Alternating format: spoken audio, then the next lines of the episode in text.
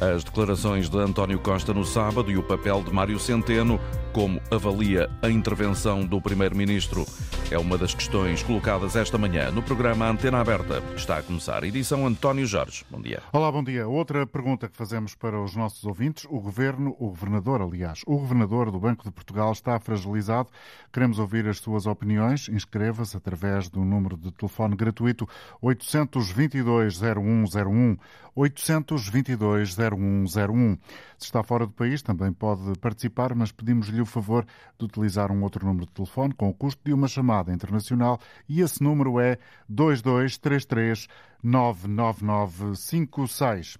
Mário Centeno emitiu esta manhã um comunicado, ou melhor, o Banco de Portugal emitiu um comunicado a esclarecer que o governador, afinal, não foi convidado pelo Presidente da República, mas sim pelo Primeiro-Ministro para ponderar a possibilidade de liderar o governo.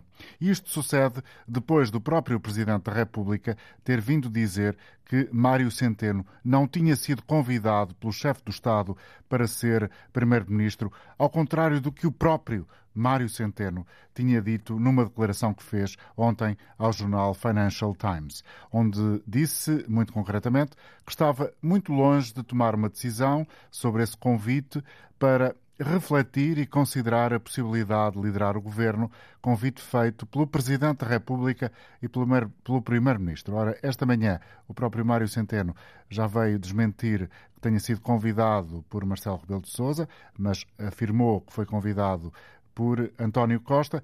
Marcelo Rebelo de Sousa, no comunicado que fez durante a madrugada, negou que tenha convidado eh, Mário Centeno ou quem quer que seja para chefiar o governo, incluindo o governador do Banco de Portugal, Mário Centeno.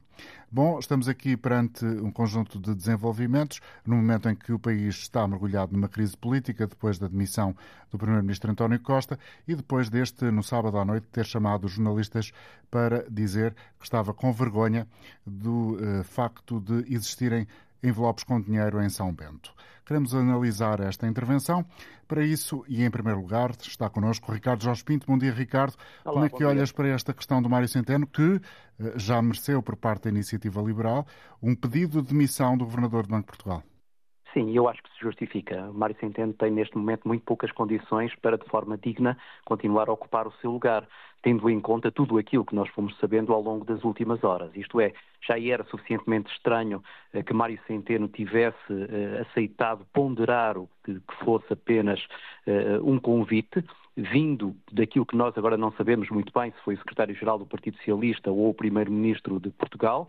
Não sabemos até se nesse eventual convite Uh, terá sido invocado o nome do Presidente da República, mas a verdade é que Mário Centeno, nas declarações ao Financial Times, deu a entender, ou quis dar a entender, que aquilo tinha sido um convite institucional que uh, incluía o próprio Presidente da República. Ora, percebemos que não, e depois uh, do desmentido do Presidente da República, Mário Centeno veio desmentir-se a si próprio, não teve naturalmente a coragem de desmentir o Financial Times, porque deve saber o que disse, mas veio-se desmentir a si próprio uh, e colocar-se numa situação particularmente frágil. Agora, tudo isto também tem outros responsáveis, tem desde logo o responsável eh, Marcelo Rebelo de Sousa, que nunca devia ter permitido ao Primeiro-Ministro que lhe tivesse chegado com uma solução dessas. Eu acho que Marcelo, no momento em que António Costa lhe tivesse dito que tinha uma solução, devia ter-lhe dito, olha, vá tirar a gravata, e o tirar a gravata é naquela declaração de António Costa que dizia que quando não tinha gravata era secretário-geral do PS e quando tinha gravata era primeiro-ministro, acho que Marcelo devia ter dito, olha, vá tirar a gravata e depois eu falarei com o secretário-geral do Partido Socialista, se eventualmente eu ponderar a possibilidade de pedir um novo nome ao Partido Socialista para uh, chefiar uh, um governo. Portanto, Marcelo nunca deveria ter aceitado aquela situação. E António Costa também não devia ter andado a fazer contactos sem primeiro saber exatamente o que é que o Presidente da República pretendia, deixando agora em xeque um governador do Banco de Portugal que ficou claramente fragilizado. Não tem margem de manobra, Mário Centeno? Margem de manobra tem, não há nada que o impeça de continuar no cargo. Do ponto de vista eh, institucional e jurídico, ele não cometeu nada de, de, de, irregular. Agora, eu acho que politicamente fica já essa ideia de que o atual governador do Banco de Portugal aceitaria com facilidade, ou pelo menos ponderaria com, com algum bom gosto, eh, aquilo que é um convite do eh, Partido Socialista. E, e isso não parece que fique bem uh, a um titular de um órgão regulador que deve ter um papel de vigilância que o distancia imediatamente de um qualquer partido, sobretudo até do partido que está no, no governo. E, portanto, essas condições ficam neste momento claramente colocadas em causa. Vamos ver até o que é que o Banco Central Europeu diz sobre esta matéria, quando tiver conhecimento de todos estes dados mas numa avaliação que eu acho que o próprio deveria fazer, exatamente para manter intacta uh, a capacidade de independência desse órgão regulador, deveria afastar-se, mas nada o obriga a fazer, naturalmente. Esta intenção de António Costa, ou como secretário-geral do PS, ou como primeiro-ministro, de atirar para cima da mesa, e peço desculpa pela expressão, o nome de Mário Centeno, de alguma forma retira importância à sucessão de António Costa no PS? Eu penso que uh, o objetivo de, de, António Costa era outro, era tentar evitar que o ónus eh, da responsabilidade da crise política ficasse exclusivamente no Partido Socialista, isto é, tentar partilhar com o Presidente da República aquilo que são inevitavelmente as dificuldades criadas por este caso.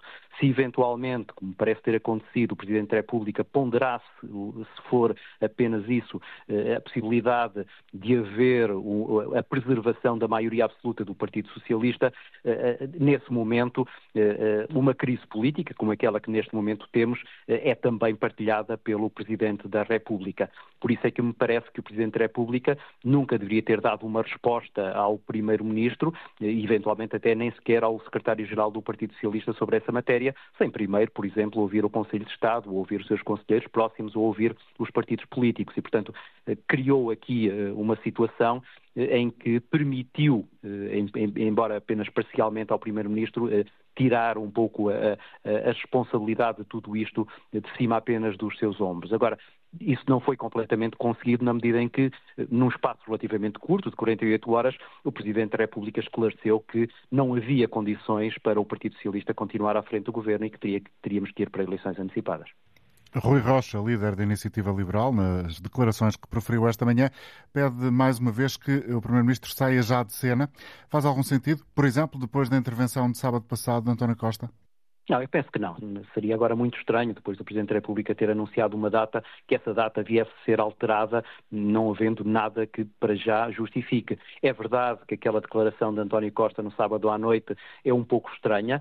Uh, percebo que António Costa, na, na camada mais visível que era tentar proteger o nome do país relativamente àquilo que é a imagem externa para, e sobretudo, dirigir aos investidores, dizendo aos investidores não tenham medo de vir, mas nós, nós sabemos que havia ali uma outra intenção, que ficou depois até muito clara nas respostas dadas aos jornalistas, que era a intenção de se demarcar de forma muito clara deste processo judicial nomeadamente daqueles que estão mais diretamente envolvidos, um deles sendo eh, o seu melhor amigo, ou ex-melhor amigo, agora já nem sabemos bem, e o seu eh, chefe de gabinete, do qual ele disse agora até já ter vergonha daquilo que fez. Eu penso que foi isso, sobretudo, o que António Costa quis fazer, no momento em que o próprio Tribunal Constitucional ainda está a ponderar eh, aquilo que vai fazer com os indícios que lhe foram apresentados pelo Ministério Público. E até que ponto é que Galamba, João Galamba, tem capacidade para continuar no governo? Penso que nenhuma. Eh, se houver alguma coerência do Primeiro-Ministro, que colocou o seu lugar à disposição, nem sequer sendo arguído neste caso, tendo no seu executivo um ministro que é erguido, não vejo como é que pode, pode achar que ele ainda tem condições para permanecer no cargo, mesmo que, em princípio, na verdade, todos os ministros estejam neste momento demissionários. Depois, também me parece que perante o Presidente da República, e numa altura em que, naturalmente, o Primeiro-Ministro está numa situação eh, de maior fragilidade, e sabendo que o Presidente da República pensa sobre o Ministro João Galamba, que de resto já quis afastar, dificilmente António Costa terá uma outra uh, postura, que senão aquela de apresentar ao, ao Presidente da República eh, o, o, a, a, decisão de ter afastado João Galamba, mesmo contra a vontade dele, pelo menos na, na, Assembleia da República, ele disse que não iria colocar o seu lugar à disposição. Ricardo Jorge Pinto, comentador de Política Nacional da RTP, que está connosco a esta hora aqui na Antena Aberta, para nos ajudar a analisar e a perceber um pouco uh, as vastíssimas questões que estão em cima da mesa por causa desta crise política. Ricardo, até que ponto, ou quais são os riscos, melhor dito, porque as palavras aqui têm sempre muito peso, quais são os riscos uh, que o Ministério Público corre perante a eventualidade de ter dado, eventualidade de ter dado um passo maior que a perna? Eu penso que não corre riscos. O Ministério Público está a fazer aquilo que lhe compete a fazer, que é, perante suspeitas, fazer uma investigação. Eh, e, desse ponto de vista, independentemente do resultado, pode até vir a arquivar-se este processo, mas daquilo que sabemos, há ali matéria suficiente para justificar uma investigação. Agora, é verdade que me parece também, daquilo que conhecemos, que a matéria que está a ser investigada dificilmente será comprovada em sala de tribunal como constituindo um crime. Nós sabemos que nos casos de corrupção, que são casos extremamente difíceis de provar em, em, em tribunal, porque tem que haver uma relação direta de causa e efeito, eh, isso não me parece ainda perceptível, ou seja, nós não, não, não para além de, da oferta de uns jantares eh, e de, de, algumas contrapartidas financeiras a um consultor, mas um consultor tem que ser pago pelo seu serviço, e estou a falar de, de Diogo Lacerda Machado, não vi ainda nada que justificasse que um tribunal venha a condenar quem quer que seja. Agora, olhando para aquilo que são estas suspeições, ficamos imediatamente com duas ideias. A primeira é que, do ponto de vista político, eh, matérias com a relevância que estamos aqui a falar, nomeadamente um data center e eh, explorações do lítio e hidrogênio não estão a ser tratadas com eh, a transparência devida. E, e em segundo lugar, ficamos aqui com a ideia de que, eh, na verdade, eh, há ali matéria que se justifica ser investigada a partir do momento em que, por exemplo, se lança a suspeição de o, o primeiro-ministro ter sido, eh, de alguma maneira, aliciado eh, para pressionar uma secretária de Estado a alterar a sua posição eh, relativamente a uma qualquer matéria. Isso parece-me suficiente para justificar a posição do Ministério Público e para lhe retirar qualquer responsabilidade de exagero na matéria que está em causa. Imaginemos o que seria se, se estas telefonemas viessem a chegar a público, o que é que diria a opinião pública se, se, o Ministério Público neste momento não, não tivesse a fazer uma investigação. Obrigado, Ricardo Jorge Pinto, pela colaboração e depois eh, desta intervenção inicial no programa, seguimos com outras opiniões, aquelas que nos chegam ou vão chegar em direto pelo telefone daqueles que se inscreveram para estar hoje connosco na antena aberta da Antena 1. Começamos por Carlos Martins, com bom dia para si, Carlos, está na batalha. Olá, bom dia. Bom, bom dia. dia. Sérgio, bom dia a todo o auditório. Uh... Muitas perspectivas foram dadas mais uma vez aqui deste problema. Vamos começar por uma ponta. Uh, a nível de Mário Centeno e das suas declarações ao Financial Times. Uh, é humano, é simplesmente humano e nós temos sempre tendência a nos vangloriar, embora não tire o mérito a Mário Centeno, acho que sempre teve uma ótima publicidade e chamarem-no Cristiano das Finanças, empolgou, encheu-lhe o ego e sempre que tem ali um género de superpoder, coisa que eu não reconheço como tal, e é natural que se vanglorie quando o Primeiro-Ministro eh, chegou ao pé dele e, e lhe possa indicar como futuro Primeiro-Ministro do país, é natural que se possa ter galvanizado e se possa ter entusiasmado. Perdoemos-lhe isso. Não acho que isso seja questão para ele sair do Banco de Portugal, mas penso que seja questão para ver que as ambições políticas não ficam pelo Banco de Portugal, em primeiro lugar. Essa é, é, é a minha opinião. Não vejo ah, o que é que o professor Marcelo aqui possa ter feito uh, acerca do comentador que disse, porque o professor Marcelo apenas estava expectável. O que me choca aqui é o, é o primeiro-ministro ter nomeado para um, primeiro-ministro uma pessoa que nem sequer hoje é deputado no PS um, em São Bento, porque quando Pedro Santana Lopes foi indigitado por Durão Barroso, era parte do grupo parlamentar do PSD. O, o, o, Centeno não é. Eu penso que isto para o Partido Socialista e para os militantes do Partido Socialista e para os deputados do Partido Socialista é gravíssimo. Porque foi escolher alguém que não foi eleito pelo povo, que tinha sido indigitado pelo Banco de Portugal e está numa função pública. Isso eu deixo para os comentadores dizerem e isso eu penso que é o ato mais grave desta questão toda um, porque eu penso que o Primeiro-Ministro está um pouco desorientado, uh, não estava à espera desta situação, mas penso que se precipitou um pouco e devia ter tido melhores conselheiros nesta situação. Poderia ter indicado outra pessoa dentro do PS, podem a dizer que não queriam queimar ninguém dentro do PS porque iam no pôr numa situação difícil e tinham que ir buscar alguém quase que exterior. Isso aí eu deixarei para, para os analisadores políticos. Acerca do Ministro da Lamba, eu penso que se o Primeiro-Ministro teve a hombridade de se demitir, daqui vê-se a honra de um homem quando diz que não sai daqui e daqui ninguém me tira. Portanto, ou está a guardar algo, ou está a salvaguardar algo, ou está agarrado ao poder porque não tem para onde ir, onde ir porque fez toda a sua carreira política na juventude socialista. E aí também deixarei para os comentadores políticos dizerem. Como cidadão, o que me choca nisto tudo é simplesmente uma coisa e vou deixar isto para todos os cidadãos do meu país. A Noruega era um país de camponeses nos anos 70, descobriu umas reservas no Mar do Norte e o que fez foi uma empresa de mineração estatal em alto mar, coisa que não tinha tradição alguma, trouxeram investidores estrangeiros e ainda hoje uh, o Estado é dono da prospecção, dono, uh, acionista maioritário da, da da, empresa de prospecção e, e da exploração. Eu pergunto-me uma coisa: se o lítio é de todos os portugueses, se podia dar divisas a Portugal, porquê que Portugal também não faz uma companhia nacional mineira que atraia investimento estrangeiro, que seja dentro das regras da União Europeia, mas que seja controlável e, principalmente, a venda desse urânio seja para pôr centros de saúde, professores, polícias, o nosso país a poder eh, complementar alguma coisa, porque os noruegueses voltam a não vir em certos anos e quando a venda do petróleo é suficiente, ainda lhe aparece um cheque em casa no final do ano em vez de pagar IRS. É só isto que eu deixo a todos os portugueses.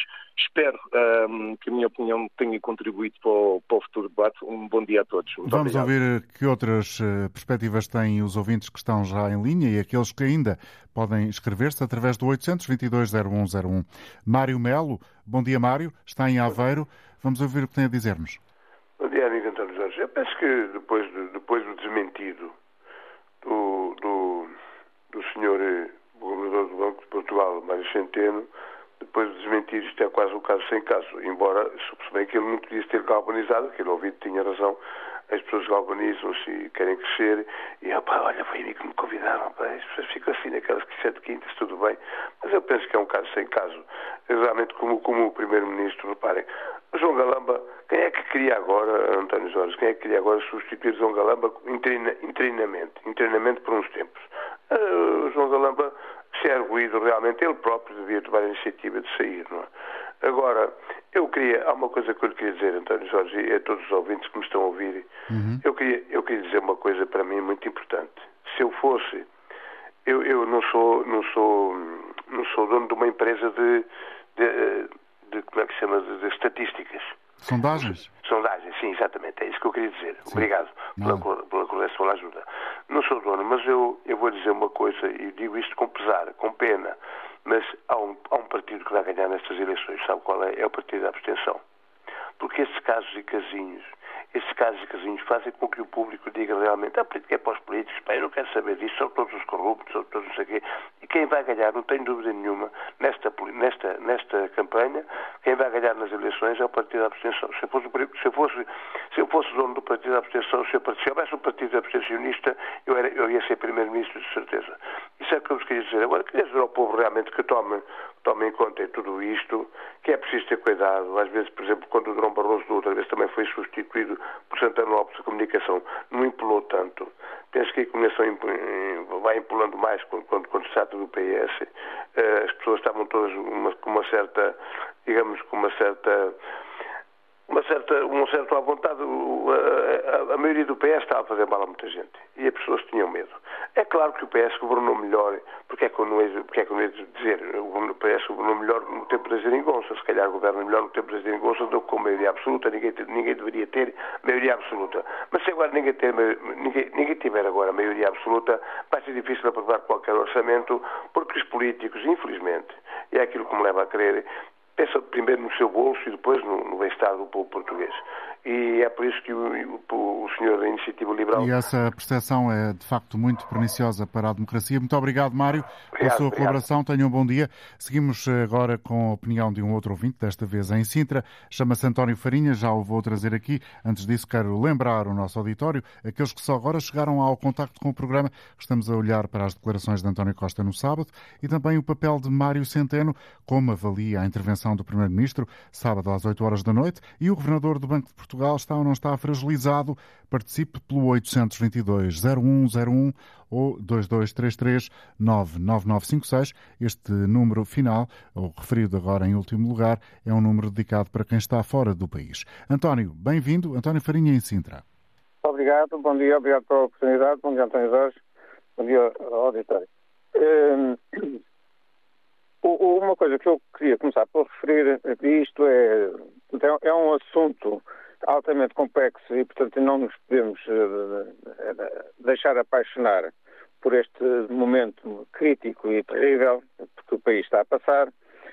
Portanto, aquilo que me parece desde já é que a Assembleia da República é o único órgão de Estado que neste momento está um pouco fora do olho do furacão e, portanto, eh, apesar de eh, algumas agitações pontualizadas que existem lá por dentro, mas eu estou a falar agora na sua globalidade.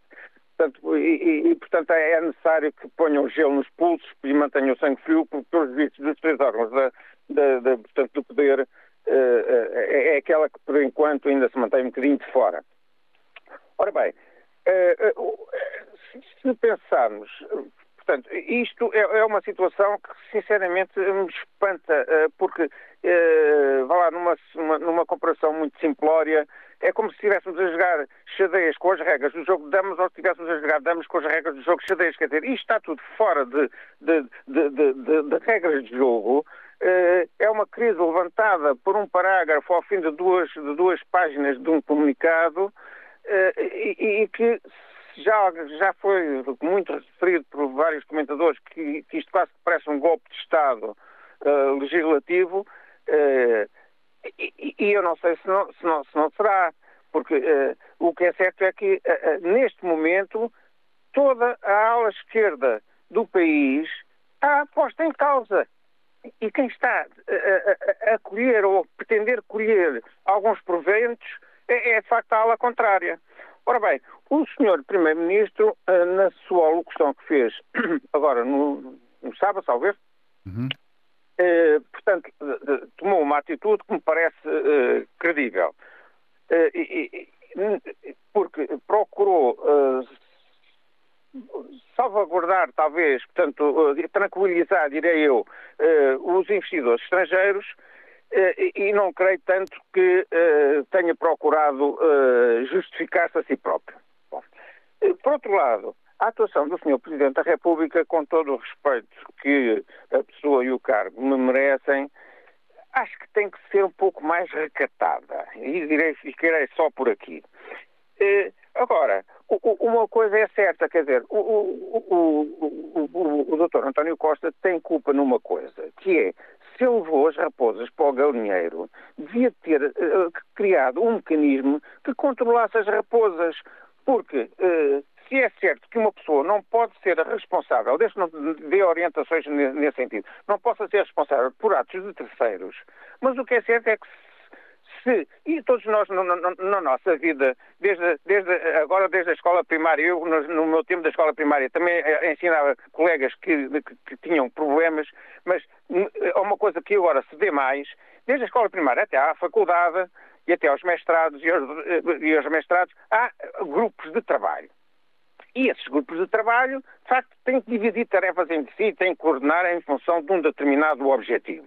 Ora bem, não se percebe que de facto eh, eh, não pudesse ter havido uma coordenação. Porque se é importante que o país eh, recolha e, e, e cative e, e, capte, melhor dizendo, capte investimentos estrangeiros, o que é certo é que são necessárias regras, regras que não existem, desde logo ao nível da legislação, que trans, crie transparência e facilitismo ou facilite, melhor dizendo, facilite os mecanismos para que esses, investimentos se possam concretizar, por outro, e, não, e, isso não tem a ver com as facilidades de licenciamento, isso é outra coisa. Uma coisa é criar condições para que os investidores se sintam atraídos por um determinado país, outra coisa, complementar, é criar mecanismos que facilitem a concretização dessas pretensões de investimento. E estas duas coisas não existem e têm que existir. Uh, uh, têm que existir porque, de facto, o país que uh, deixou de ter a indústria pesada, que é uma indústria que, eh, que, é, que é um meio que, que, ajuda a criar riqueza. Portanto, que é um país que não tem, eh, eh, eh portanto, recursos naturais próprios, a não ser agora esta questão do lítio. Sim, se é uma proposta que eventualmente poderia, a montante, evitar alguns dos problemas e suspeições que agora eh, estão na praça pública. António, ainda não deu nenhuma informação daquilo que pensa relativamente ao Governador do Banco de Portugal? É relativamente ao Governador do Banco de Portugal. Olha, António Jorge, eu acho que, eh, que isto que é, uma, é mais uma infelicidade, porque eh, da, da comunicação social eu tenho aqui uma informação que eu não sei se é uma fake news, fake news ou, ou não, mas em determinada altura ouviu-se ouviu dizer que o Sr. Presidente da República teria dito ao, ao, ao Dr. António Costa para não avançar com, eh, com a questão do, do, do, do convite ao, ao, Mário Centeno. Mário Centeno. Portanto, ora, se, se esta se esta notícia é verdadeira, significa que anteriormente terá havido uma predisposição para que tal acontecesse. Ora, se isso aconteceu, eu não compreendo como é que agora o Sr. Presidente da República vem dizer que nunca autorizou ninguém a.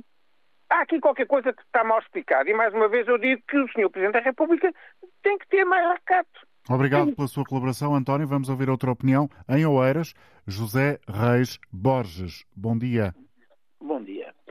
Uh, eu lamento profundamente que as pessoas tenham medo de empregar as palavras diretamente e, e dizer aquilo que sabem e dizer tem que ser mais recatado. Não. Isto é um golpe de Estado do Sr. Presidente da República, que se vem anunciando há muito tempo. Se vocês passarem com uh, ante anteriores sessões desta antena aberta, vão encontrar uma opinião minha a dizer que era isto que o Sr. Presidente da República preparava. O Sr. Presidente da República ia dissolver a Assembleia da República, custasse o que custasse. E aquilo que está a passar é, na realidade, um golpe de Estado com a conivência da Sra. Procuradora-Geral da República, como já hoje vários constitucionalistas, hoje e ontem, vieram dizer. Aquilo que o Sr. Uh, Primeiro-Ministro fez na, no sábado, na, na, sua comunicação, foi aquilo que devia fazer e nada mais. Mas ficou-se aquém também. Porque está, neste momento, o Sr. Primeiro-Ministro, que já deixa de ser, vai deixar de ser Primeiro-Ministro, não devia ter medo do Sr. Presidente da República. Não devia encolher-se perante o Sr. Presidente da República, que é uma pessoa que já demonstrou que não tem qualquer caráter e que apenas está a boicotar aquilo que é o normal desenvolvimento do país com os seus amigos e para favorecer os seus amigos. E nada mais do que isto. Em relação ao, ao Sr. Governador do Banco de Portugal, está claro que é, falou demais, a embora ao facto de, na realidade, aquilo que foram os comunicados, tanto do Primeiro-Ministro como do Presidente da República, não há contradição nenhuma. O Presidente da República não deu, não, não deu aval, nem tinha de dar aval nenhum. Se o Sr. Primeiro-Ministro lhe comunicou, eu vou falar com, com, com o Sr. Dr. Mário Centeno, para lhe perguntar se ele quer uh, substituir-me no cargo, é uma comunicação que o Sr. Primeiro-Ministro faz ao, ao Presidente da República e depois apresenta ao Presidente da República o Partido Socialista, como deve ser, apresenta ao, ao Presidente da República um nome para substituir já o Primeiro-Ministro, porque se não for assim, se não for substituído, será substituído só depois das eleições, quando tomar posse o novo governo, se ele não quiser uh, sair do cargo de Primeiro-Ministro. Bom dia, muito obrigado. Obrigado. Vamos ouvir agora Henrique Souza Pereira, em Palmela. Bom dia. Sou, sou Américo, não sou Américo. Henrique. Peço desculpa. obrigado. Bom, nota-se logo que este uh, ouvinte que falou agora que é militante socialista, não pode deixar de ser. Ora, este governo, a sua substituição só peca de ser tarde, porque há tanta atrapalhada que tem acontecido com este governo, tanta atrapalhada, que só peca de ser tarde. Por outro lado, o Correio da Manhã publicou semana passada que o montante do, do, do dinheiro em seguro, em, em, jogo, são 500 mil milhões. 500 mil milhões. Ora, se são 500 mil milhões, o governo português está a perder muito, a dar à Star Plus um, um, muito aquilo que é dos portugueses se deu a grandes distâncias. Porque, uh, embora a Star Plus seja uma empresa de, de muita dimensão, não se vê qualquer empresa que possa distribuir pelos grupos 500 milhões sem que deles tire o seu partido, como deve calcular, tem que tirar. Quanto ao seu Primeiro-Ministro, acho que a substituição só pega por ser tardia. Já devia ter sido há mais tempo. E nem sequer devia desconfiar governo nenhum. Agora, continuar até às eleições, devia ser substituído. Devia ser substituído pelas trapalhadas que tem feito, inclusive agora quando falou. Você vai acreditar, alguém acredita que estavam 78 mil euros no gabinete do ministro o ministro não sabia, o primeiro-ministro não sabia? Francamente, sabe, jogar areia para os olhos das pessoas. O Primeiro-Ministro sabia disso tudo. E está a par de tudo, como. Porque é que ele esteu o Galamba da outra vez? Esteu o Galamba porque o Galamba lhe trazia factos que ele podia dizer claros. A censura que se faz ao Ministério Público é injusta. O Ministério Público teve indício de corrupção e investiga. É o que lhe compete fazer. O Ministério Público está a trabalhar dentro do seu ponto de vista que lhe parece ser correto. E será existir, não pode haver uma ligação. Uh, uh, o Ministério Público não se pode submeter à, à, à, à política. Tem que estar uh, isento disso tudo. Obrigado, Agora, Américo Sousa Pereira. Eu só queria falar do Sim, Dr. Renato Antenas finalizando. Eu acho que ele tem condições para continuar no governo. Não é suficiente para continuar como Presidente do Banco de Portugal. Eh, ele tem revelado muita competência, não haja dúvida, e este facto, não, não é, embora fique moliscado, não é o suficiente para, para pedir admissão. Muito obrigado. Obrigado nós. Américo Sousa Pereira a falar de Palmela. Seguimos agora com a intervenção de Maria José Alves, que está em Lisboa. Bom dia. Ora, muito bom dia e obrigada por poder participar. Uh, quero dizer o seguinte: isto, no meu ponto de vista, é uma tramóia, porque nós temos António Costa como um dos melhores políticos nacionais. É muito, muito estimado lá fora, toda a gente lhe reconhece mérito. Tenho pena que o nosso país não o reconheça. A história do lítio.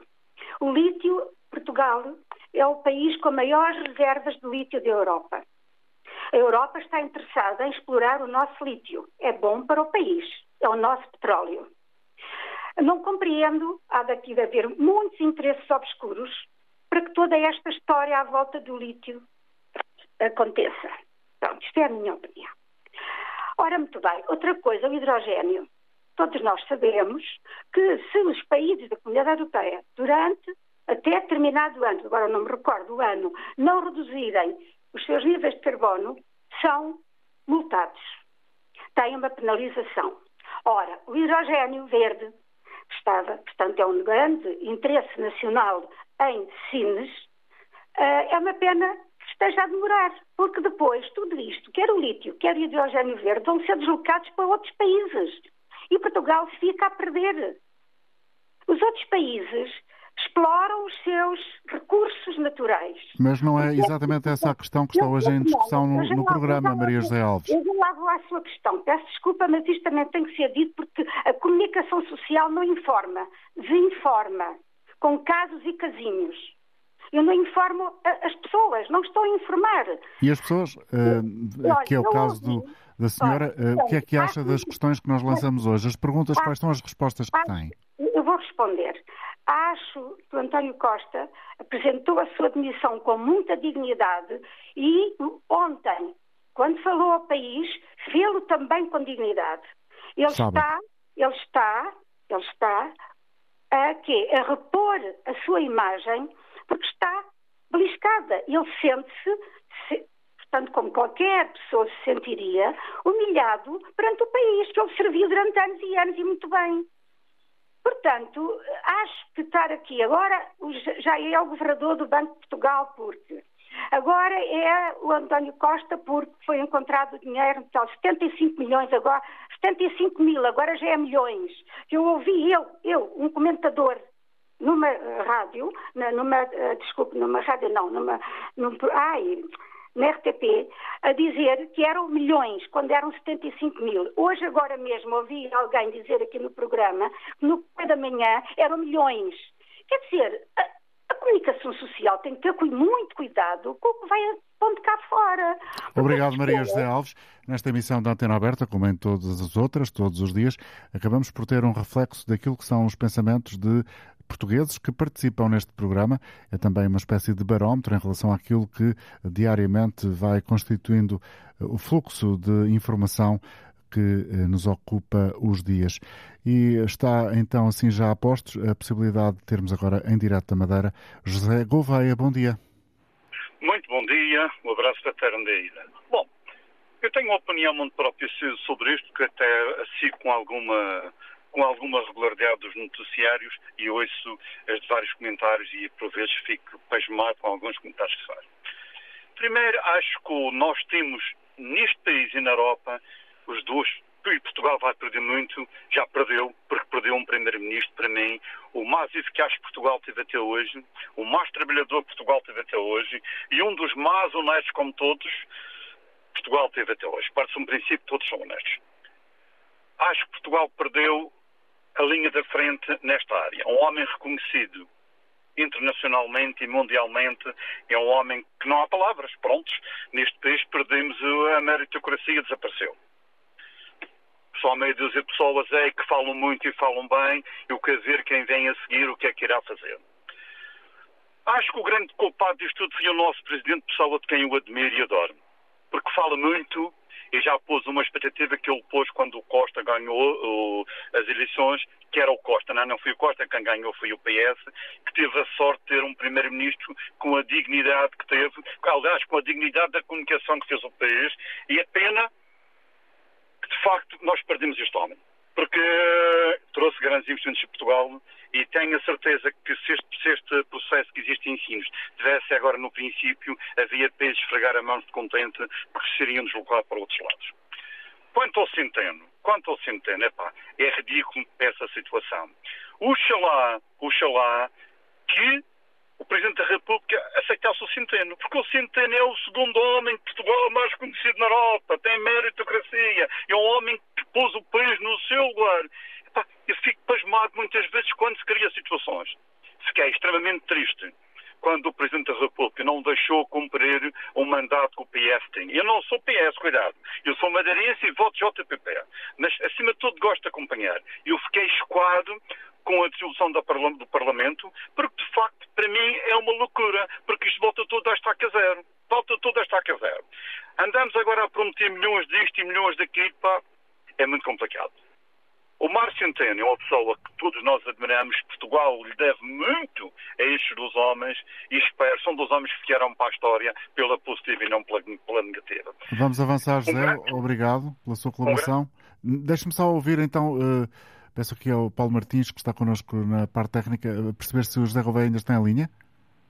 Hum, José. Não, um abraço. Uh, ia concluir ou não? Já tinha dito tudo? É tinha dito ah, obrigado. Um abraço, obrigado. Um abraço, Bom dia. Um abraço, fraterno, um abraço fraterno da ilha e o vosso programa é uma coisa, de facto, muito especial. Obrigado. Vamos ouvir agora em Moledo. Jorge Quinta, bom dia para si, Jorge.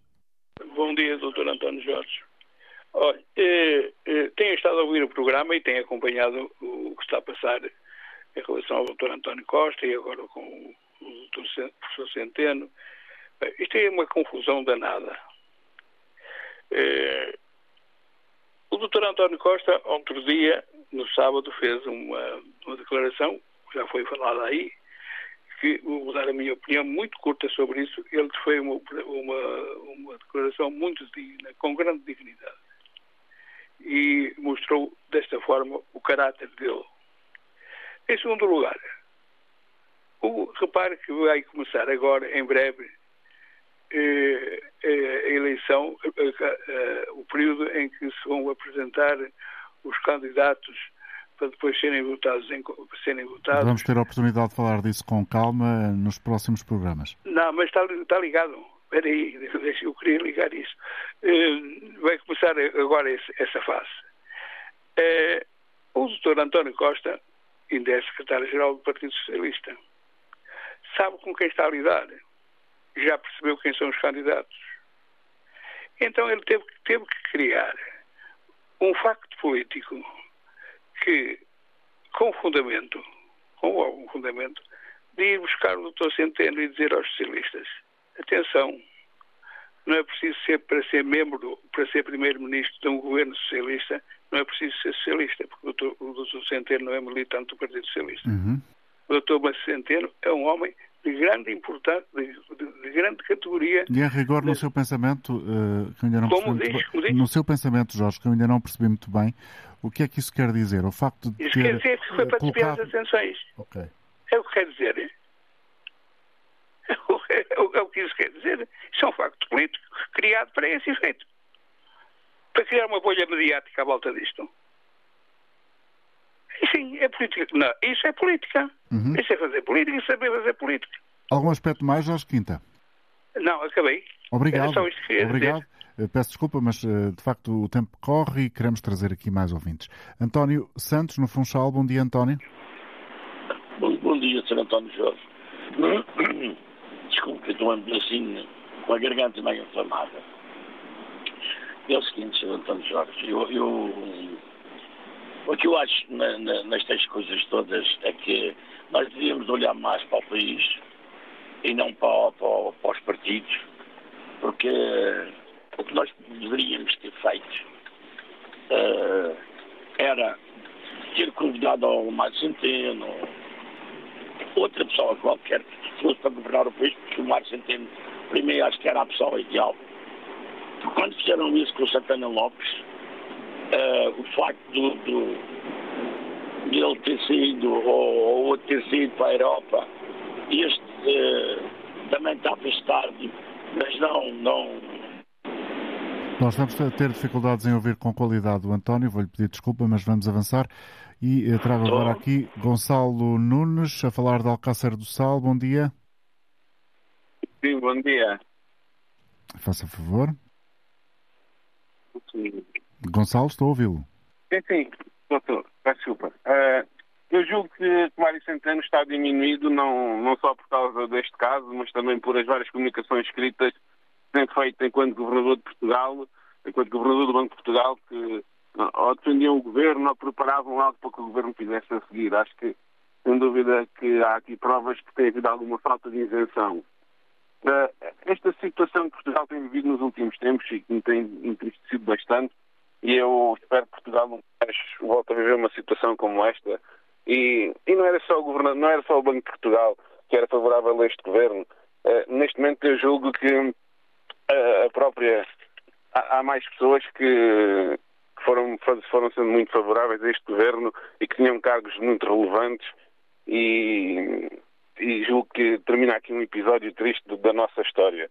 O próprio Presidente da Assembleia da República disse publicamente, que já caiu, não é? Já está ouvir, uh, que hum, o seu maior prazer era bater na direita, ou seja, servir Portugal seria, na melhor das hipóteses, a segunda hipótese. Tivemos problemas com a Polícia Judiciária, uh, fugas de informação. Tivemos com o próprio Presidente da República, que foi durante muito tempo uma espécie de de refém deste governo, tem sem meios para, para enfrentar o governo na plenitude das suas funções. Um, a própria comunicação social, um, julgo que a, Maria Flor Pedroso e o Ricardo Costa, um, ou seja, as direções de informação dos principais canais, foram sendo também favoráveis uh, a este governo e julgo que se encerra aqui um ciclo que espero que, que não volte a acontecer num futuro recente. Obrigado. Muito obrigado. Gonçalo Nunes a falar de Alcácer do Sal. Agora Fernanda Carriço em Lisboa. Bom dia. Fernanda, Sim? bom dia. Eh, bom dia. Para já os meus parabéns por considero um excelente profissional, imparcial, informa, realmente uh, de mérito. É raro. Os meus parabéns. Eu ouço sempre, mas só me calhou hoje. Para já eu queria dizer que lamento uma coisa. Na educação as pessoas não tenham sido educadas para saber pensar. E tenho muita pena que o nosso povo seja um povo que não é esclarecido. Vai atrás das, de, de, de, qualquer informação, não sabe discernir, não pensa e depois, neste momento, ninguém pensou no país. A verdade é esta. O Sr. Presidente da República, no, no, na primeira entrevista que deu ao Expresso, disse que não havia pior para um presidente senão uma maioria absoluta e que ele tinha que entrar a matar. Vão procurar o Expresso, procurem, eu não consegui ver, ele disse isso. Para mim, para mim, ele está por trás. E assim como, como, como, realmente eu acho que isto é um golpe judicial, quer dizer, são questões que, que, francamente as pessoas não conseguem ir ao mama, ver o país, nós vamos andar para trás. Era uma pessoa realmente que eu considero honesto, íntegro, não é rico, não fez riqueza, tirando muitos, mas realmente toda a gente queria tirar. E também esqueceram-se, eh, além do mais, que, que eh, anularam a vida deste homem.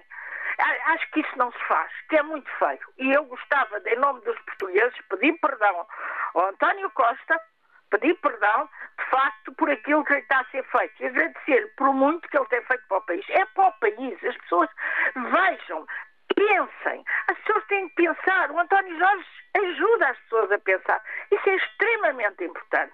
Acho que é o pior problema. A democracia que o povo tem.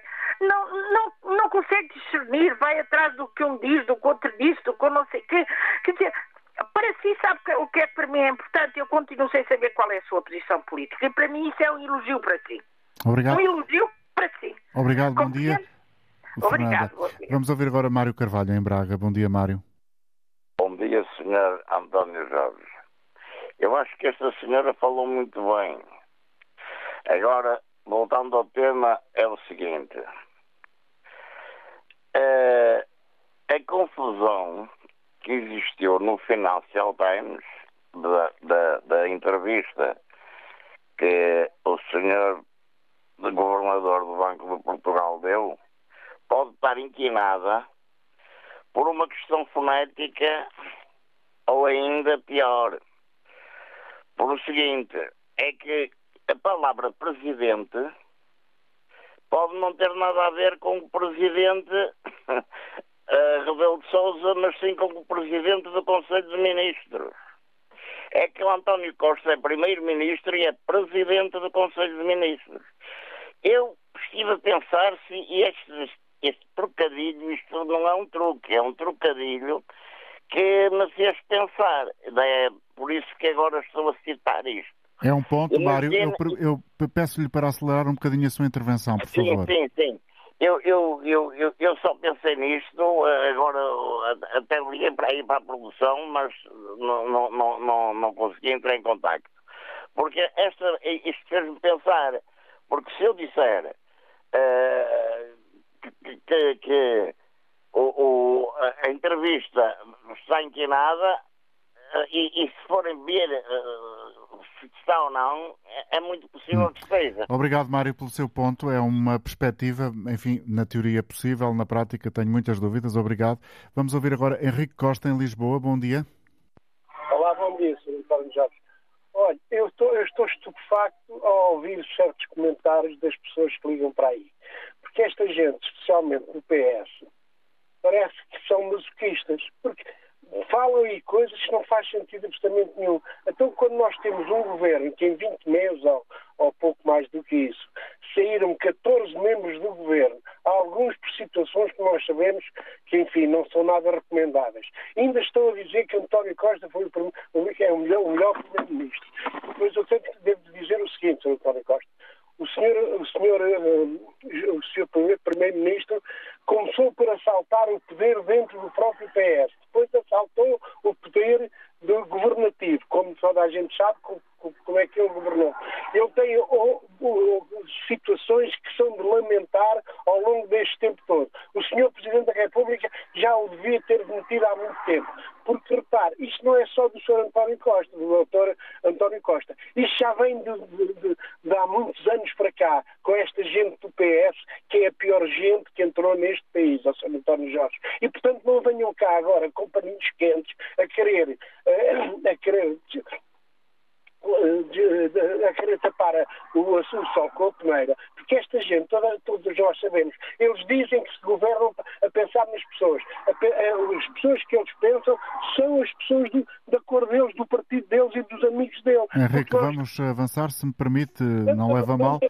Já, já fico... Diga então, rapidamente estou a acabar. Ele, ele, governa para aquelas pessoas do partido dele, para os amigos e para os familiares. Obrigado. É Vamos ouvir agora no Barreiro Francisco Alves. Bom dia, Francisco. Bom dia. Eh, eu vou tentar ser rápido eh, e telegráfico. Eh, a mensagem do António Costa, creio que, entre outras coisas que podemos especular, mas não, não, não o vou fazer, procurou servir basicamente os interesses, servir e tranquilizar os interesses dos, dos negócios ligados aos PINs, não é? aos projetos de interesse nacional. Aos investimentos uh, internacionais, foi... sobretudo, sim. Exatamente, projetos de interesse nacional, exato. E, e, creio que foi isso que António Costa basicamente procurou fazer numa parte da sua intervenção. É evidente que esta economia de favores que nós vivemos e promíscua entre, entre políticos e, e, empresas não acrescenta nada ao país, não é? Esta, esta questão das, das portas giratórias. Uh, nem, nem, nem, nem leva a criar uma política industrial. Isso sim, que era fundamental nós começarmos a, a, a, a, começarmos a voltar a ter, como tivemos em tempos antes da, da, da, destruição das, das, grandes indústrias nacionais. E, e, creio que a mensagem do António Costa é, é, basicamente isto, foi o que eu retirei com mais interesse da sua mensagem tranquilizar os negócios, continuar a dar espaço a que essa promiscuidade continue a existir. Eh, Obrigado, Francisco. Peço desculpa, mas estamos ao final do nosso tempo. Obrigado e até amanhã.